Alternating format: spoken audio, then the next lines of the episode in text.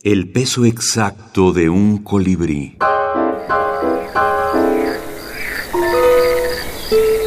Breviario Arreola. El sapo. Salta de vez en cuando, solo para comprobar su radical estático. El salto tiene algo de latido. Viéndolo bien, el sapo es todo corazón. Prensado en un bloque de lodo frío, el sapo se sumerge en el invierno como una lamentable crisálida.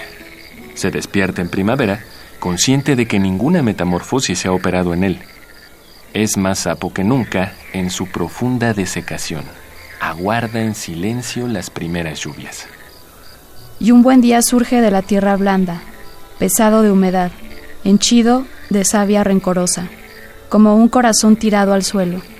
En su actitud de esfinge hay una secreta proposición de canje, y la fealdad del sapo aparece ante nosotros con una abrumadora cualidad de espejo.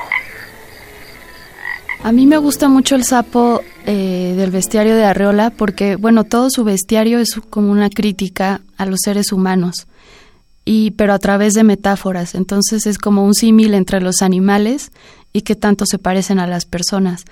Pero en el sapo, sobre todo al final, es bastante contundente y claro eh, cómo el sapo se puede presentar ante, ante los hombres como un reflejo, como un espejo.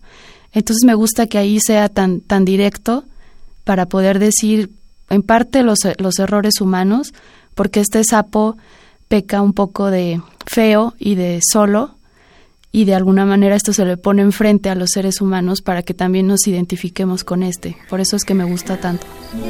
Doctora Laura Elisa Vizcaíno, académica y narradora.